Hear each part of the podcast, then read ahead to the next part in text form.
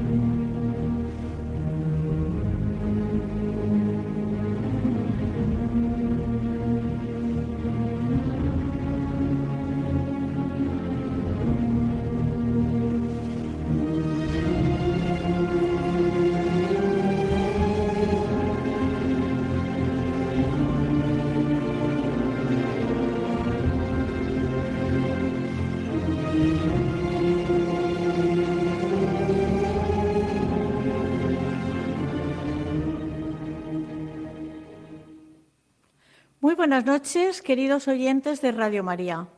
Nos disponemos a ofrecerles el programa El matrimonio, una vocación. Soy Conchita Guijarro y estoy acompañada de los técnicos de sonido Ramón Herrero y Fernando Latorre. Hemos titulado el programa Con ayuda, recuperar la belleza original del matrimonio. En el mes de agosto, algunos oyentes de mi programa me preguntaron dónde podían pedir ayuda en Valencia y yo les facilité los siguientes datos que repito ahora. En el COF, Centro de Orientación Familiar Diocesano de Valencia, cuyo teléfono es el 640-357884. Y en el SAMIC, Servicio de Acompañamiento y Mediación a las Familias en sede judicial, cuyo teléfono es el 963-158-208. Pues para tratar este tema que lo hemos titulado Con ayuda, recuperar la belleza original del matrimonio, contamos con nuestro experto invitado, que esta noche es Nacho Tornel. Nacho quería transformar el mundo. Trabajó en la Unión Europea y en las Naciones Unidas en temas sociales, pero de pronto entendió que la mejor forma de cambiar la sociedad es ayudar a que haya muchos matrimonios sólidos y desde hace 17 años llegó a la mediación familiar restauradora, con la que logra que todo matrimonio que se quiera dejar ayudar, aunque atraviese una crisis que parece invencible, pueda reflotar su matrimonio y volver a cuidar su relación, con lo que es una obra de arte. Reside en Madrid desde los estudios centrales y ya está al, al teléfono con nosotros. Buenas noches, Nacho. Buenas noches, ¿cómo estáis? Muy bien, bienvenido al programa El matrimonio, una vocación. Muchas También gracias. contamos, también contamos con la presencia aquí en Valencia, en el estudio de grabación, con el matrimonio formado por Miguel Ángel Casares y Silvia González, que han solicitado ayuda al COF diocesano, logrando recuperar la belleza original de su matrimonio y que nos lo van a contar también. Buenas noches, Miguel Ángel. Hola, buenas noches. Buenas noches, Silvia. Muy buenas noches. Es posible, hay que pedir ayuda y dejarse ayudar. La familia es la primera célula de la sociedad y el demonio está empeñado en destruirla, atacando a los matrimonios para que no vivan su compromiso de fidelidad, su entrega mutua, etcétera, y a llevar a cabo el proyecto personal más grande que se puede tener en la tierra. Hoy finaliza la novena de la Virgen en su advocación Dulce Nombre de María, cuya fiesta celebraremos mañana. A ella le pedimos por los matrimonios y familias que están con problemas para que les ayude a reconocer sus fallos y busquen la forma de recuperar sus matrimonios y familias. Y también le queremos dar gracias por el extraordinario ejemplo de la familia polaca Ulma, a la que llamaban los samaritanos, por el magnífico ejemplo que dieron durante la Segunda Guerra Mundial, protegiendo a los judíos en su casa y que dio origen a que fueran matados por los nazis, primero el, padre, luego la madre, que estaba embarazada de su séptimo hijo, y por último a seis hermanos. Me permito recomendarles el programa de hoy de Sexto Continente, en el que don José Ignacio Munilla lo explica con más detalle. Fueron beatificados ayer en Markova, Polonia. El hijo que aún no había nacido recibió el bautismo de sangre por su madre antes de morir, por lo que también es beato. Pues muy bien, queridos oyentes, hecha esta pequeña, este pequeño editorial, vamos a presentarles a los invitados. Nacho Tornel es, eh, es una maravilla. Lleva desde de hace 17 años intentando cambiar y ayudar a los matrimonios que acuden a él para este motivo. Es doctorando en mediación familiar en la Universidad Complutense de Madrid, profesor universitario en las universidades Villanueva y San Pablo CEU, mediador familiar por el Colegio de Abogados de Madrid, máster en matrimonio y familia por la Universidad de Navarra, máster en dirección de centros educativos por el Centro Villanueva. También es licenciado en Derecho. Ha escrito dos libros. El primero se llama Emparejarte con N, Emparejarte, y el segundo se llama Relacionarte. Están teniendo mucho éxito debido a que trata de ayudar a estas familias. Podría seguir leyendo el currículum de Nacho, pero es que es muy largo y preferimos oírle a él, que nos va a contar cómo empezó, cómo él, cuál fue el momento en el que le hizo ver que esta era su vocación, la de ayudar a los matrimonios. Pues sí, la verdad es que eso fue un momento muy bonito y en, un lugar muy bonito, que es la, la, yo trabajaba en Nueva York, en Naciones Unidas, y muy cerquita de, la ONU hay una parroquia estupenda que fue visitada por San Juan Pablo II, y ahí hay una, una dedicación, una vocación de la Sagrada Familia, y bueno, pues yo acudía muchas tardes a rezar, a pasar un rato de oración allí, y, un día, pues efectivamente, pues sí, la verdad es que vi claro que, bueno, pues que mi camino y mi vocación era el de, el de mi dedicación profesional, pues ayudar a familias, a matrimonios en concreto en crisis. Y bueno, pues de esto ya hace casi 20 años y, aquí estamos desde entonces, ¿no? con la ayuda de Dios, pues pedaleando todos los días, sí. Muy bien. No he dicho durante la presentación que estás casado y que tienes nueve hijos. ¿eh? Eso. Otro, otro mérito muy importante. Y de mi mujer. El de tu mujer, efectivamente. Un saludo para ella. ¿Qué diferencia hay entre la mediación familiar y la mediación familiar restauradora, que es la que tú practicas? Claro, pues, pues sí, es, a ver, es grande la diferencia en el sentido de, bueno, de la finalidad que se pretende, ¿no? La, la mediación familiar es una es una disciplina bastante reciente, de los últimos 20 años en España prácticamente, 25, y que busca resolver conflictos y establecer un modo alternativo de resolución de disputas. Entonces, cuando esto se ha aplicado al, ámbito matrimonial, en, iba a decir, en la mayoría de las ocasiones se ha enfocado como a, bueno, a ayudar a la pareja a que encaminen sus desavenencias a través de un proceso pues no conflictivo, no confrontacional, donde no haya gritos, por así decirlo, donde no haya enfados, ¿no? Eh, pero, mm, pero nada más.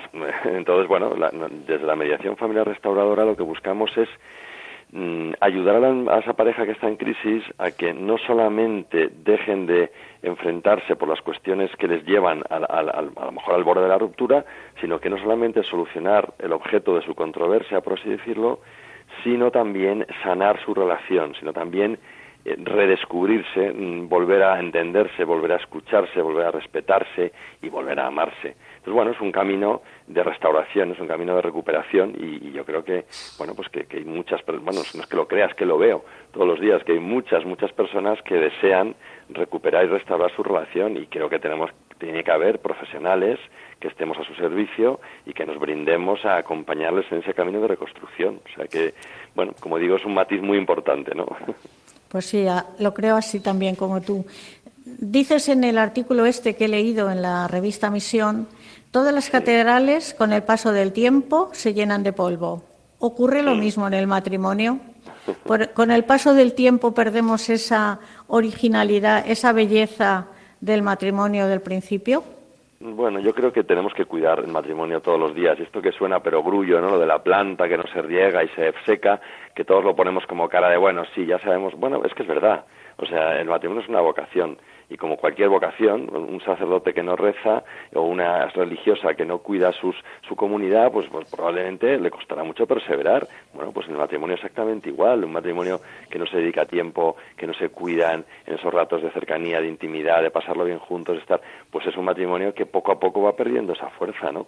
Entonces no es un proceso natural en cuanto a que siempre va a ocurrir, ¿no? El envejecimiento de la persona sí que es un proceso natural, celular, pero el matrimonio con los años, lejos de envejecer y, y ponerse más feo, lo que, lo, que, lo que ocurre cuando se cuida y se, y se va tratando todos los días, se cada vez es más bonito y cada vez más, más intenso y más maravilloso. Y esto creo que gracias a Dios todos tenemos ejemplos de parejas que llevan 20, 30, 40 años y que, da, que te emociona verles, cómo se tratan, cómo se cuidan, cómo se miran, ¿no? Pues no son milagros, no son milagros, son personas que han cuidado su matrimonio, con lo cual hay que estar muy, muy al, al detalle, muy al día a día, sí.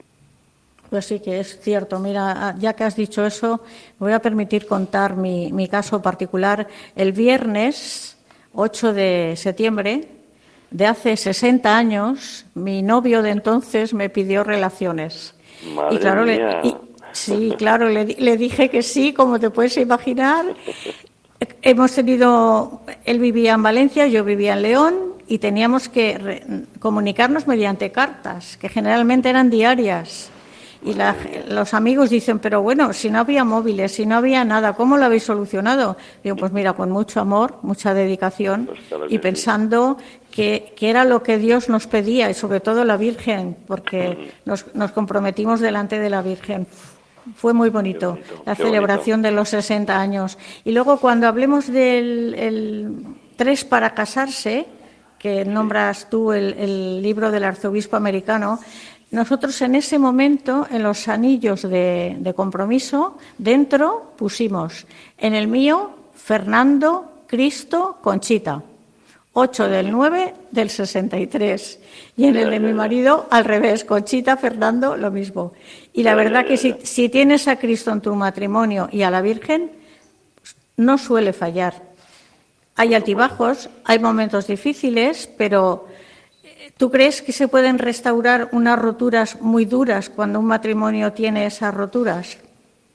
Sí, sí, sí, yo pienso que, sí, porque además es mi, bueno, es mi trabajo profesional y, y yo lo veo todas las tardes aquí en el despacho viendo personas que de situaciones a veces muy degradadas, muy rotas, muy, muy alejadas, pues cuando ponen voluntad, cuando ponen todo su empeño, su compromiso en acto y, deciden volver a, a, poner la carne en el asador, como solemos decir, pues la verdad es que sí, la fuerza que tienen un hombre y una mujer eh, que se aman y que quieren superar las barreras que tienen por delante, uff, es colosal, eso, eso les hace crecer muchísimo.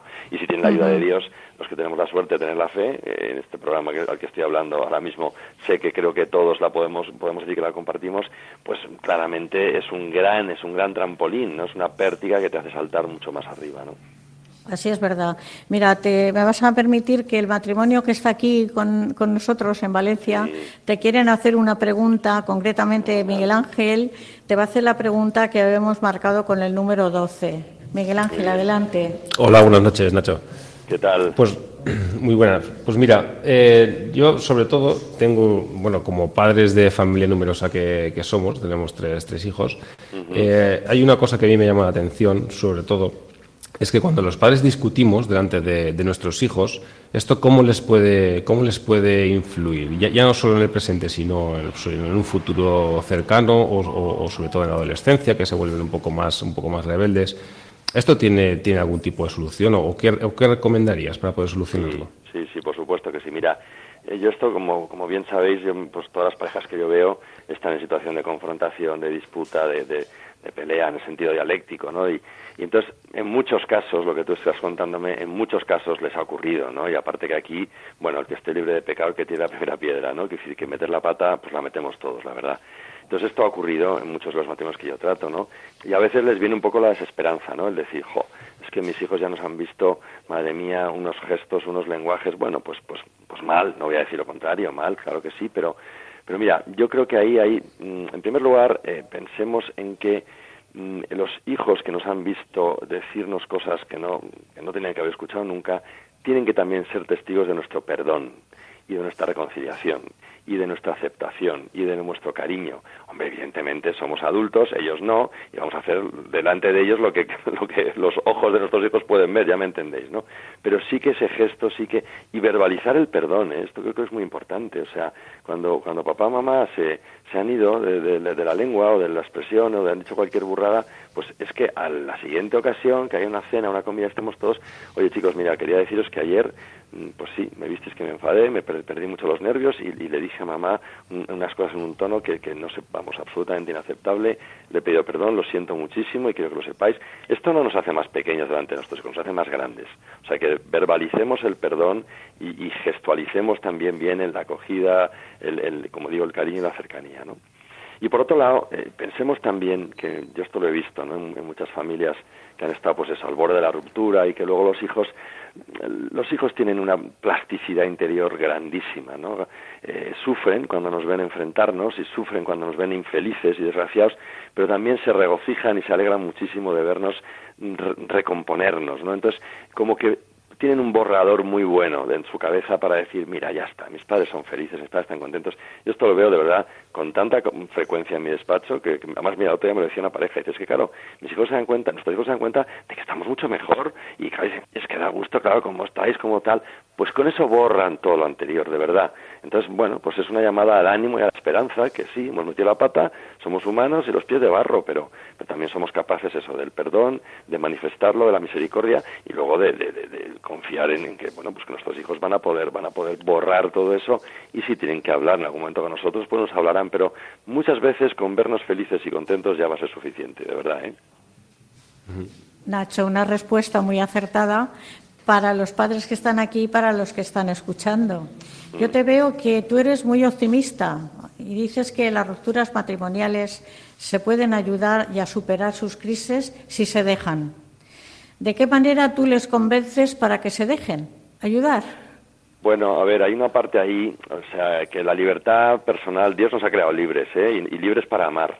Entonces aquí a nadie se lo puede obligar a amar porque eso no se puede. Entonces, es verdad que hay una parte de, de, como si dijéramos, de convicción personal. Uno tiene que querer querer, por lo menos, ¿no? Uno tiene que querer mejorar, uno tiene que querer salir del fango, ¿no? Yo digo a veces, ¿no? Bueno, eso va por delante, pero una vez que ellos tienen un mínimo principio de voluntad libre, de, querer remar y de querer, pues claro que sí, eh, les tienes que acompañar, les tienes que dar una palabra de aliento, decirles que, pues muchas veces lo contrario a lo que escuchan en nuestra sociedad, ¿no? Que en nuestra sociedad, matrimonio que tiene problemas, matrimonio al que rápidamente hay, un, hay alguien que te susurra al oído, no te preocupes, nada, si esto es lo normal, no pasa nada, hoy en día hay más mujeres, hay más hombres, no te preocupes, ya esto va, bueno, yo creo que, que, que las personas están deseando muchas veces que alguien les diga yo voy a estar a tu lado, yo te voy a acompañar, vas a ver cómo esto va a salir bien, voy a darte aliento, voy a, voy a, voy a estar cerca de ti, dándote, pues en, este, mi caso que me dedico a esto profesionalmente, pues dándote pautas, dándote guía, dándote consejos para que eso pueda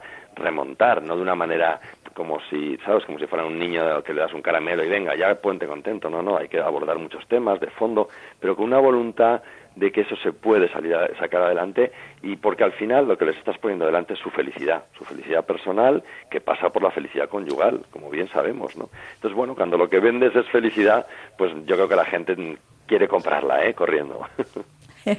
y a buen precio, aunque cueste lo que cueste. Exacto. Bueno, eh, queridos oyentes, creo que les estará gustando el programa porque está resultando muy bien los consejos que nos está dando Nacho, pero ahora, como es costumbre, vamos a, ponerle una, vamos a ponerles una canción. Y la canción va dirigida a nuestra Madre, la Virgen María. Es una canción muy bonita que dice, dijiste sí y la tierra estalló de alegría hágase en mi corazón la voluntad de Dios. Pues les dejamos con la música.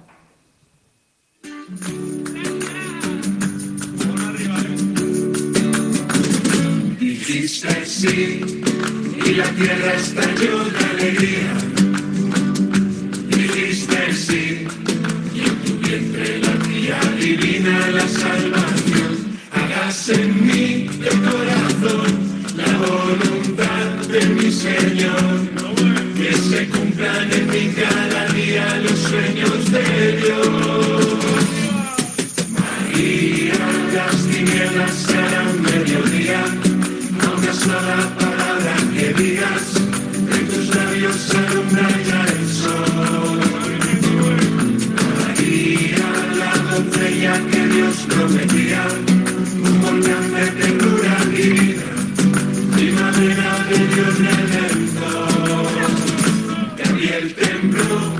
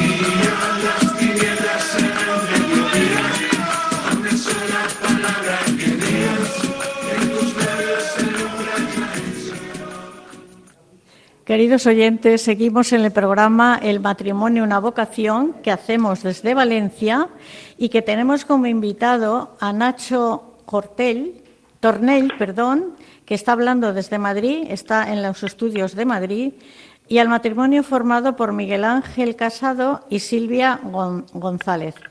El tema del matrimonio, el título del matrimonio eh, del programa es Recuperar la belleza original del matrimonio. Y ahora seguimos con preguntas. Vamos a hacer unas cuantas preguntas al matrimonio que tenemos aquí y le vamos a preguntar a. a- luego seguiremos con- contigo, Nacho. Muy bien. Eh, gracias. Miguel, cuando os conocisteis, ¿teníais la misma formación religiosa? Pues no, la verdad que no. Y, y sobre todo esto es importante para entender nuestra historia, ¿no? porque, porque nosotros básicamente venimos de, de dos mundos eh, totalmente diferentes. Pues eh, Silvia, eh, en este caso, pues es, es católica, es de familia practicante, eh, ya no solo familia, sino que todo su entorno, amigos, eh, amistades, pues, pues todo su entorno pues ti- tiene que ver con la iglesia, ¿no? Y yo soy todo lo contrario, ¿no? Pues, eh, pues ni amistades, eh, pues en, en su día cuando nos conocimos, pues eh, ten- tenía una vida emocional pues muy desordenada, eh, pues fiesta, en fin, yo, yo, yo era propicio a, dejarme llevar por el mundo, vamos, como, es el que dice, hablando mal. Silvia, y tú me cuentas que vuestro noviazgo duró cuatro años, pero fue muy turbulento, durante los cuales no guardabais la castidad, pero teníais la certeza de que estabais hecho el uno para el otro. Sí, efectivamente. Miguel y yo estuvimos cuatro años de novios. Los tres primeros, la verdad que no pudimos vivirlos en castidad. Y eso también nos provocaba, pues eso, muchas discusiones, muchas discordias entre los dos. Eh, además, yo tenía eh, con él un enganche afectivo muy grande porque, porque al final mantener relaciones eh, sexuales fuera del matrimonio te hace crear un vínculo que, que está pensado para el matrimonio. Entonces, si ese vínculo lo creas antes, yo estaba tan enganchada a él que no era capaz de discernir si realmente era el hombre que Dios había pensado para mí, si no, si todas esas discusiones que hacían que se nublase todo eran porque, porque no estábamos hechos el uno para el otro, ¿no? Y gracias a Dios, el último año de noviazgo, eh, al, al poder tener luz sobre esto, de- eh, vimos que no era, no era bueno estar manteniendo relaciones y, y pudimos vivir ese último año de noviazgo en castidad y así pudimos discernir que realmente estábamos hechos el uno para el otro. Muy bien. Miguel Ángel, los casasteis en el 2015. Sí, Al principio todo iba viento en popa, me decís, pero luego Sí, pues bueno, eh, efectivamente, pues como comentaba antes, eh, ese último año que tuvimos de castidad, pues eh, al no tener yo ninguna formación cristiana ni nada, pues, pues yo no, no lo, no lo acababa de entender. Entonces ya empezamos el matrimonio, empezamos ya el matrimonio con, con desavenencias, ¿no? Entonces, eh, estos primeros años de, matrimonio, pues, eh, pues la cosa iba bien. No, tenemos, no teníamos así ninguna discusión gorda, los dos trabajábamos, los dos teníamos nuestras carreras. En principio, pues económicamente estábamos estables, pero el hecho de, no estar en comunión, porque realmente nosotros es que no estábamos en comunión, veníamos de, pues de dos historias muy, muy diferentes y, los dos traíamos pues muchos sufrimientos de, pues de nuestra vida anterior al matrimonio. Entonces, pues básicamente yo me iba de casa por las mañanas y, digamos que tenía una, perdón, una vida paralela a la vida matrimonial. ¿no? Entonces, eh, no estábamos en comunión, básicamente. Entonces, Silvia, empezaron los problemas, discutíais más que siendo novios, eh, llevabais vidas paralelas hasta que el Señor puso un acontecimiento en vuestras vidas que os hizo cambiar rotundamente. Sí, efectivamente. Miguel y yo eh, llegó un punto en el que en el que no nos, no, nos teníamos en cuenta en ninguno de los dos al otro. O sea, él hacía su vida, se iba a trabajar, volvía a casa, o éramos como compañeros de piso, digamos, ¿no? O sea, yo eh, no, no, le compartía lo que, lo que me pasaba en el día a día, lo que, lo que me había sucedido en el trabajo, incluso en ese momento teníamos ya una hija y, o sea, yo tomaba las decisiones unilateralmente, ¿no? Sin tenerle en cuenta a él. Entonces era, pues eso, vidas paralelas completamente. Y cuando o sea, llegó un momento que el Señor puso un acontecimiento muy fuerte en nuestro matrimonio, que fue como el detonante. Realmente no fue la causa por la que de repente estamos mal. O sea, estábamos mal desde hacía muchísimo tiempo anterior, pero ese fue el detonante, ¿no? De decir, hasta aquí, hasta aquí hemos llegado. Muy bien, y entonces pedisteis ayuda, os recomendaron que pidierais ayudas en el COF, en el Centro de Orientación Familiar Diocesano de Valencia. ¿Y cómo fue esa? ¿Cómo os prestaron esa ayuda? Bueno, pues eh, eh, nosotros en, nuestra parroquia, nuestro, nuestro párroco y, además gente de la parroquia que, nos tiene en consideración, eh, pues tuvieron a bien pues recomendarnos el COF, que nosotros pues no sabíamos lo que era, no, no teníamos pues, qué, se, qué se hacía ahí, no, no teníamos ninguna noción. Entonces, pues bueno, eh, realmente eh, lo cogimos como o separación y divorcio o, lo intentamos con el COF y vemos, y vemos a ver qué pasa. Y efectivamente, en ese, en ese momento teníamos el, matrimonio prácticamente destruido, eh, ya, estábamos hablando de, separación, ya, ya, había salido la, la, palabra separación. Entonces, pues bueno, en ese momento que estábamos tan mal, hicimos una primera reunión con el COF y luego llegó la pandemia. Justo en el peor momento de nuestro matrimonio, nos encierran en casa durante tres meses o el tiempo que fuera, pues hay que imaginarse la catástrofe que para eso a nosotros nos suponía, ¿no? Pero como el Señor hila muy fino, a nosotros en vez de irnos mal, nos fue mejor. O sea, el estar encerrados en casa con tres niños en 110 metros cuadrados, pues, pues nos obligó a entendernos y nos obligó a hablar. Entonces, eh, pues bueno, para nosotros la, pandemia, pues más que una catástrofe, fue una bendición porque se, puede decir que fue el principio de, la sanación de nuestro matrimonio. Silvia, con la ayuda del COF ha cambiado vuestro matrimonio. Ya habéis descubierto la belleza del matrimonio y la grandeza del sacramento instituido por Jesucristo. Sí, nosotros, em, llegados al punto que decía Miguel, que, ya estábamos, la, plantearnos era separarnos o salvar esto. Entonces, cuando decidimos salvar esto, eh, o sea, realmente dijimos, si queremos salvar esto, tenemos que obedecer a todas las pautas y a todas las indicaciones que nos vayan diciendo. O sea, no, no podemos ser nosotros un impedimento para que, gracias a esta gente, nos rescaten y nos puedan ayudar a reconstruir el matrimonio. Y nos dejamos ayudar eh, obedeciendo en todo lo que nos decían, todas las, indicaciones que nos daban. Y mm, sobre todo lo que hemos aprendido en el COF es que, mm, a conocernos, ¿no? nos hemos dado cuenta que durante todos estos años de matrimonio, llevábamos, cuando estalló todo, entre comillas, llevábamos cinco años de matrimonio y los cuatro anteriores de noviazgo, pues durante todo ese tiempo nos dimos cuenta de que no nos conocíamos, de que Miguel y yo nos habíamos estado eh, mostrando con una careta, el uno, el uno al otro, ¿no? Poniéndonos eh, uno frente al otro con, pensando en lo que le iba a agradar al otro de nosotros, no como realmente éramos. Entonces en el COF nos ayudaron a conocernos realmente como somos, a poder vernos con nuestras debilidades, a poder vernos, no, a poder mostrarnos con nuestras debilidades, con nuestras inseguridades, con nuestro pecado al final, que a mí, por ejemplo, personalmente era algo que me escandalizaba mucho, ¿no? Porque yo, si a mí me escandalizaba, yo pensaba que a mi marido le iba a escandalizar más y que no me iba a querer, porque yo pensaba que él buscaba en mí la perfección y no es así. O sea, mi marido lo que buscaba era amarme con mis inseguridades, con mi pecado, con mi defecto. Y nos ayuda a eso, ¿no? A poder mostrarnos cómo somos, a poder quitarnos esas máscaras y a poder amarnos realmente en lo que somos en, en, nuestra, nuestra miseria, pero es que al final eso es lo que, lo que te hace amar al otro realmente. Pues sí, y además como estáis acompañados de la fe, porque ahora ya los dos tenéis fe, ¿eh? Miguel Ángel. Miguel, eh, ¿vale la pena pedir consejo y seguir las indicaciones del COF? Anima a nuestros oyentes que están con este problema o parecidos que acudan. Yo he dejado el teléfono al principio del programa el de Valencia, pero en todas las ciudades suele haber un COF y si no, en Madrid, Nacho. Y, vale la pena porque se recupera el matrimonio, los hijos son más felices, estáis vosotros de mejor manera compartiendo la vida. Sí, pues eh, yo puedo hablar desde nuestra, desde nuestra experiencia. Para nosotros el COF ha sido importantísimo, vamos.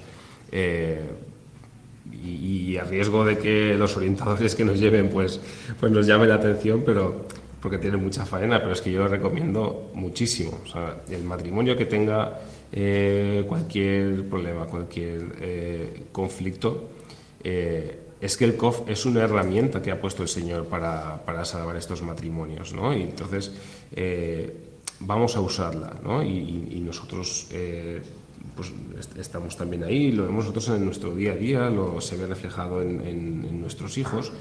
Y entonces, claro, para nosotros es, es, todo lo que nos han dicho en el COF, porque es una cosa que es muy difícil, es muy fácil de decir, pero muy difícil de asumir, es, es dejarse guiar, ¿no? Y dejarse las caretas y, dejarse...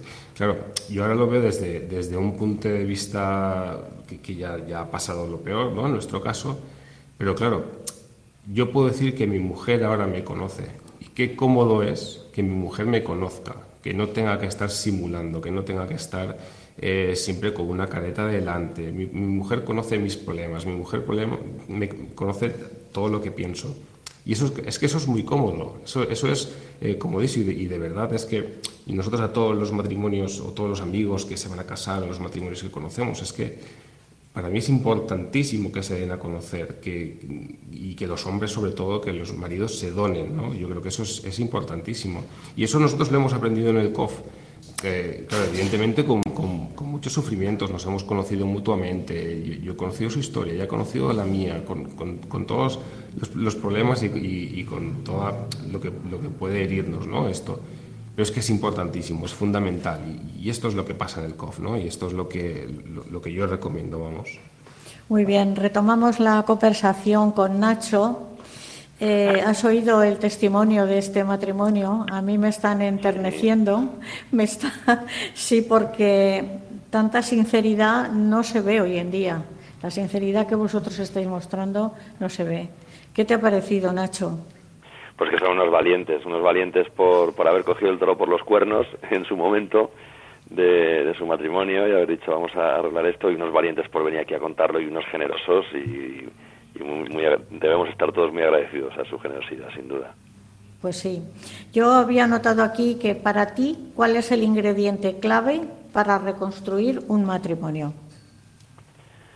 Hombre, en realidad tendríamos que pensar en qué, qué, es lo que le pasa a ese matrimonio, ¿no? O sea, pero bueno, desde luego, generalizando mucho y contestando a tu pregunta de manera muy general, yo creo que la prioridad, o sea, el, el, la priorización, ¿no? que tu marido sea lo primero para ti, que tu mujer sea lo primero para ti por delante de todo y de todos, eso es un, es un absoluto irrenunciable, o sea, y eso es lo que muchas veces tienen en común las parejas que, bueno, pues que se estrellan, ¿no? Que les va mal, que han, que han permitido que otras cosas u otras personas se hayan puesto por delante, ¿no? Desde los hijos, que son una maravilla, pero que, pero que tienen que estar en su sitio y que primero somos el matrimonio y luego llegan los hijos, y por no hablar ya del trabajo, de la, de la familia de origen, la madre, la suegra, el padre, en fin, los amigos, las aficiones, hay mil cosas más, pero bueno, empezando por las más importantes, prioridad, prioridad absoluta, y, y eso creo que se tiene que traducir en el día a día, ¿no? Es compromiso al final, claro. Exacto, eso te iba a preguntar. ¿No será falta de compromiso Sí. la causa por la que se rompen tantos matrimonios? Sí, sí, sí, sí, sí. Mira, el otro día, ya has dicho tú que doy clase en el liceu a chavales de 20 años, ¿no?, que están en segundo de carrera, y, y les hablaba, ¿no?, de, de la, de la caída estrepitosa del matrimonio canónico, ¿no? Hoy por hoy es minoritario, se casan por la iglesia. Ya se casan muy por... Encima, por la iglesia todavía mucho menos, ¿no? Yo les decía, ¿por qué creéis que esto? Bueno, me dan sus razones, tal, y al final ya hubo una chica que, bueno, y realmente, bueno, en la iglesia, claro, es indisoluble, es, efectivamente, es un tema de compromiso, o sea, que, que, que, que cuesta, cuesta mucho a los jóvenes decir sí para siempre, y cuando estás casado, pues claro que, que requiere una dedicación, que decíamos antes, un cuidado, una atención, un mimarlo, un regarlo, para que esa, esa, ese sí que diste cuando te pusiste el anillo en el delante del altar, pues sea un siempre, ¿no? Siempre, todos los días, todos los días, todos los días, ¿no? Es una maravilla porque eso es el amor, pero también es una dedicación, sin duda. Y un compromiso muy importante. Sí. Eh, Nacho, aquí tengo una pregunta que no sé cómo decírtela. Eh, ¿Le ha visitado algún matrimonio que al conocer su caso tú pensaras, esto no lo arregla nadie? ¿Nos puedes contar algún ejemplo? Pues mira, sí, sí que os puedo contar. Mira, vamos a ver. En primer lugar, esta idea, eh, yo llevo, pues eso, ya son 17 años. Yo ya llevo, mucha, como dicen, mucha mili encima, ¿no? Muchas, muchas cientos y cientos de parejas a las que veo, gracias a Dios. Y yo al principio sí que creo que debía tener esa sensación o esa duda, ¿no? De, oye, pero pero no sé, habrá situaciones, ¿no? Como los médicos casi, ¿no? Los médicos siempre tratan de curar y ayudar, pero claro, cu- cuando un médico se, se, niega a, a intervenir o a curar, pues siempre, aunque sea en la situación al borde, del al lecho de la muerte, ¿no? Entonces, bueno, total, que yo tenía así mi, mi duda interior, ¿no? Y lo cierto es que con el paso de los años y viendo casos que habrás contado algunos y no, pues te das cuenta de que, vamos a ver, para una pareja, para un matrimonio, que quiere luchar, que quiere poner la carne en el asador, que quiere poner de su parte para sacar adelante, yo digo, ¿quién eres tú? O sea, ¿quién soy yo? Para negarles la oportunidad de buscar la felicidad juntos, de seguir peleando, ¿no? Entonces, al final, mientras ellos quieran remar, yo estoy ahí, aunque, aunque metan el remo nada más que dos centímetros en el agua porque tienen fuerza para más. Bueno, pues, pues a ver, irán muy lentitos, irán la barca se moverá muy despacito, a ratos hasta retrocederá porque la corriente le llevará, pero si hay si quieren, ¿no? es lo que decíamos, entre la libertad de querer, ¿no? Porque situaciones desahuciadas, situaciones de estas que puedes decir, madre mía, Ana, por estos no, nadie daría dos duros, ¿no? O sea, nadie, nadie apostaría por ellos. Claro que los tengo, claro que los he tenido. Y me acuerdo de un caso, pues eso, que con toda la confidencialidad del mundo, y aquí pues nada, lo que digas se va a poder identificar, ¿no? Pero situación de estas, pues muy, muy, muy desahuciada, ¿no? Hasta, hasta que una situación de, de iba a decir, pues sí, de, falta de respeto entre ellos, ¿no? Y que, que tuve que intervenir hasta con las precauciones de, bueno, pues de custodiar la, la- que había una orden de alejamiento de por medio, tuve que hablar hasta con la Comunidad de Madrid, con el, departamento de mediación para ver cómo intervenir, los tenía que ver a solas a cada uno, tal. Bueno, pues ese matrimonio, pues, pues salió adelante, ¿no? Y, pues si, si has visto situaciones tan, tan degradadas, tan de infidelidad, de situaciones de infidelidad repetida, de cosas que, que dices, esto no lo perdona a nadie, ¿no? Pues claro, ¿quién eres tú si esa persona, esa mujer, ese hombre está dispuesta a perdonar? ¿Quién eres tú para, para, para negar esa, esa posibilidad? Entonces, al final, yo les acompaño, ¿no? Ahí, ahí, ahí, como decíamos antes, hasta las puertas del infierno. Pues sí, hasta las puertas del infierno. Al infierno no voy a entrar, pero hasta las puertas del infierno tenemos que ir con todas las personas, porque, claro, pues aquí igual, en el matrimonio, pues igual, tienes que acompañarles hasta que ellos dicen, mira, ya no, ya me quiero tirar al infierno. Bueno, pues ahí tú no puedes hacer nada, ¿no? Pero realmente, mientras ellos quieran, que no, que no, que no hay desahucio para el matrimonio. Muchísimas gracias por tu optimismo y espero que los matrimonios que estén en esa situación se animen, se animen a remar, aunque sean dos centímetros por debajo del agua, como tú has dicho. Sí, sí, sí, sí. Y, y ahora, queridos oyentes, voy a poner otra canción, una canción muy bonita de el eh, Hakuna, Hakuna, que se titula Un segundo. Y eh, este es el que ha hecho el que ha hecho la letra de esta canción se nota que estaba muy enamorado, porque dice: si por un segundo vieras cómo te miro, cuando duermes cierras los ojos, yo aquí sigo. Se me cae la baba, imposible no mirar, no quiero dejar de hacerlo, no me intentes imaginar. Si por un segundo vieras cómo te miro, Cuando duermes cierras los ojos, yo ahí sigo. Me cae la baba, imposible no mirar. No quiero dejar de hacerlo, no lo intentes imaginar. Si por un segundo vieras cómo te escucho, cada ruido, cada palabra y cuando no hablas mucho. Y hables o estés callado, solo me importa si estás. En mi amor cabe el silencio, cabe hablar y mucho más. Reviento temblando de gozo, de cómo con la mirada estás aquí y no estás solo. Cada lágrima, cada risa en mi memoria se han grabado. Cada demo y de tu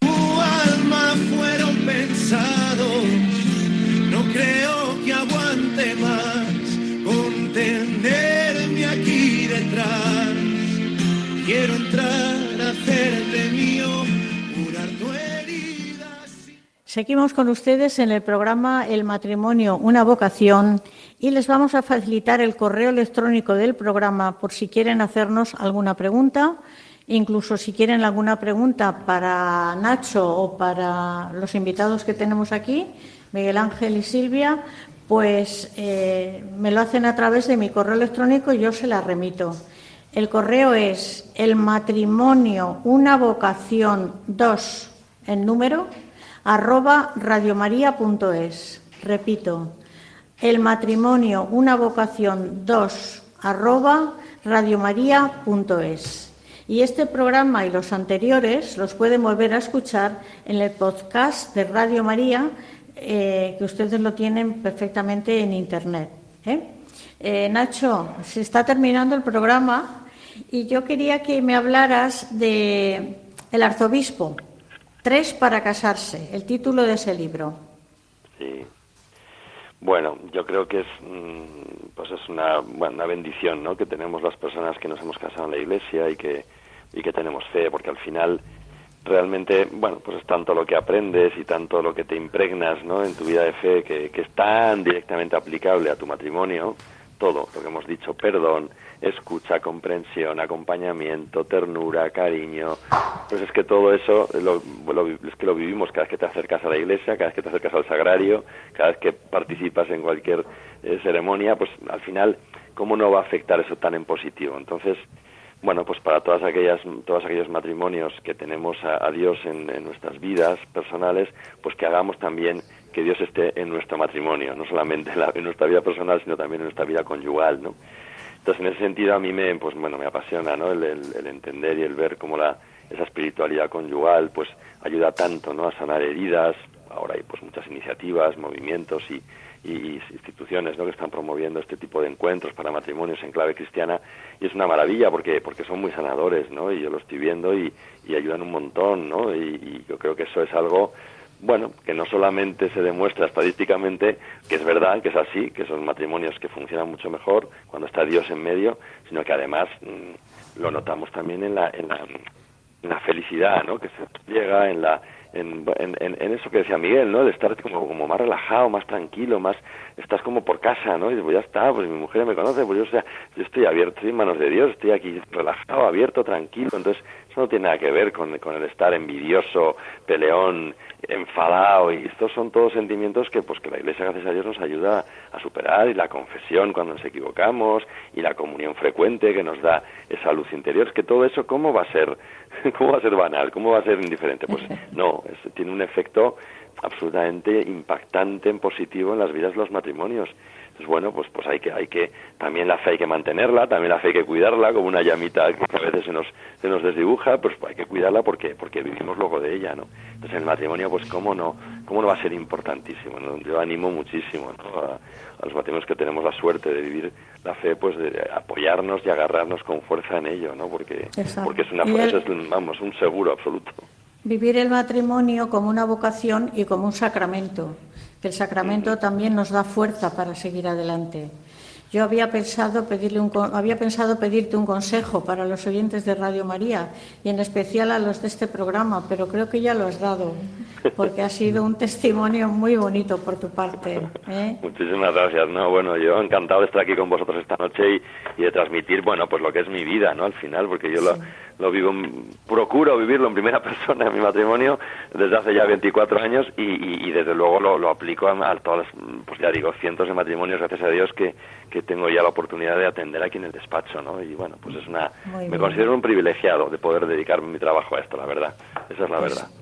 Pues Nacho, muchísimas gracias. Te despedimos ya con un agradecimiento muy grande por el tiempo que nos has dedicado y Quizás te volvamos a llamar para otro programa, porque la verdad que ha sido muy, muy interesante y muy edificante todo lo que has dicho.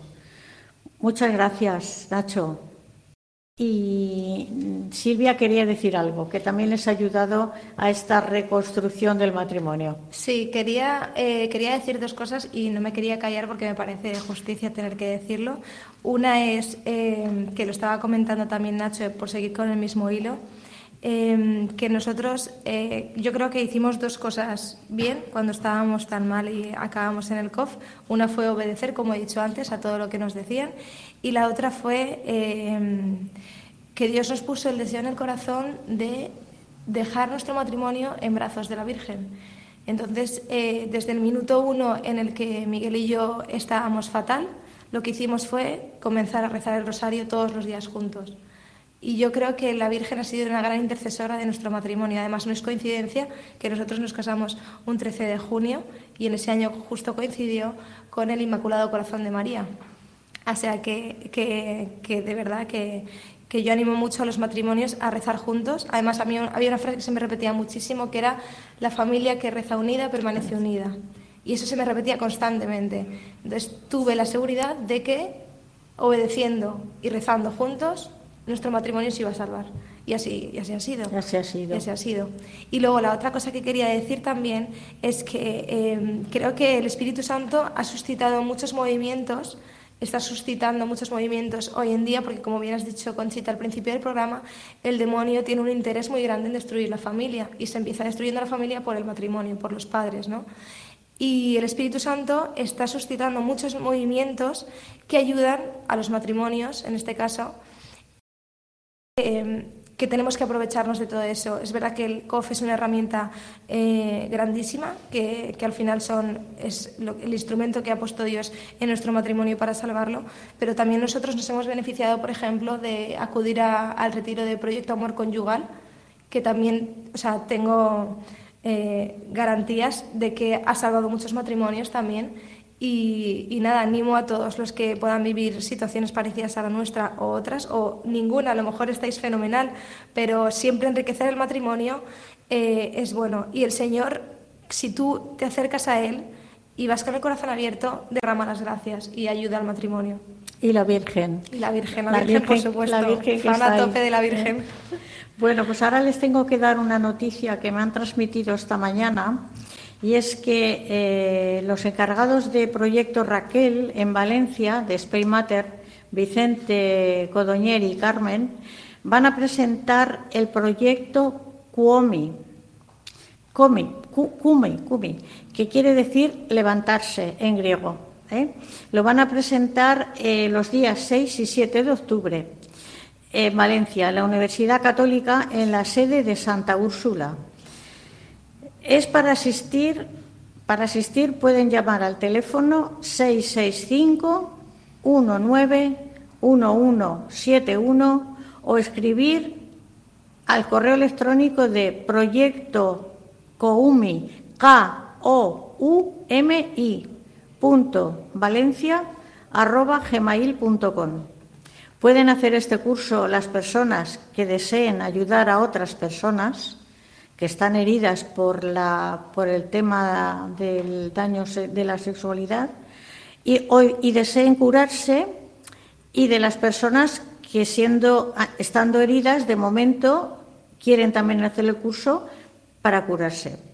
No se va a impartir en otras ciudades de España, de momento solo en Valencia son 35 euros y desde aquí pedimos oraciones para que dé muchos frutos la sanación de las heridas sexuales. Spain Matter ya funciona con Proyecto Ángel, Proyecto Raquel, Parroquias por la Vida y en breve Proyecto Cumi. Pues queridos oyentes de Radio María, voy a despedir al matrimonio este encantador que tenemos aquí, a Miguel Ángel y a Silvia. Os agradezco mucho la sinceridad y todo lo que habéis contado y os doy las gracias por haber estado aquí. Muchas gracias a, ti y nada, pues encantadísimos de, poder dar nuestro testimonio y a los matrimonios pues ánimo, que, el Señor no deja a nadie detrás. Pues sí, y todo al final lo que hemos contado es para gloria de Dios. Pues sí. Em, el próximo programa será el 9 de octubre y el tema, pues ya les anunciaré qué tema vamos a llevar a cabo. Y ahora, como siempre, vamos a rezar la oración a la Virgen María con la que acabamos los programas. Oración a la Virgen María en su Natividad. Querida Virgen María, hoy que celebramos tu nacimiento, no vengo a pedirte nada, solo quiero darte mi agradecimiento. Gracias porque un día aceptaste ser la Madre de Jesús y me enseñaste a decir sí a lo que Dios me pida. Gracias por aceptar ser madre mía, estar siempre atenta a lo que necesito para pedirle por mi hijo a tu hijo. Tu ayuda es mi consuelo y alegría. Gracias porque me cuidas con ternura maternal y me llevas siempre con amor de la mano al encuentro del Señor. Les dejamos con los compañeros de informativos, pero antes quiero agradecer a Ramón Herrero y a Fernando Latorre cómo han llevado el programa desde, desde el tema. Eh, y les dejamos con los compañeros de informativos.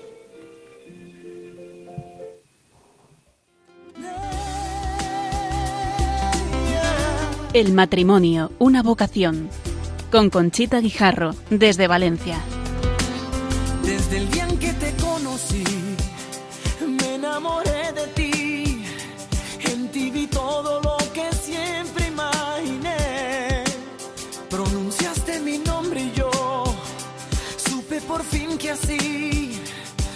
comenzaría un cuento